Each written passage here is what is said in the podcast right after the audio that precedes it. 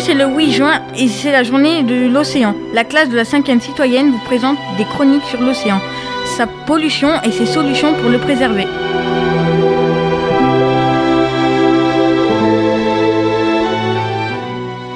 Bonjour à tous, aujourd'hui on va vous parler de plastique à la loupe. Quel est le concept? Plastique à la loupe est une opération pédagogique au service de l'éducation à la science et au développement durable qui propose aux élèves de contribuer à l'état des lieux de la pollution plastique des plages et des berges de la France. D'où venez-vous?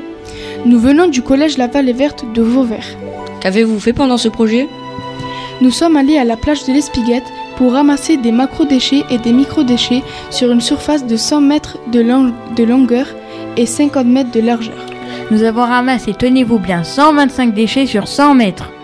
Qu'avez-vous fait de ces déchets? Nous les avons triés puis envoyés à des scientifiques de Tara Océan, créateurs de plastique à la loupe. Ils les ont examinés et nous ont envoyé les résultats, ce qui fait 81% de macro-déchets, 6% de verre, 5% de métal et 2% de céramique. Merci d'avoir répondu à nos questions. Pas de problème, merci de nous avoir écoutés. Au revoir. Au revoir.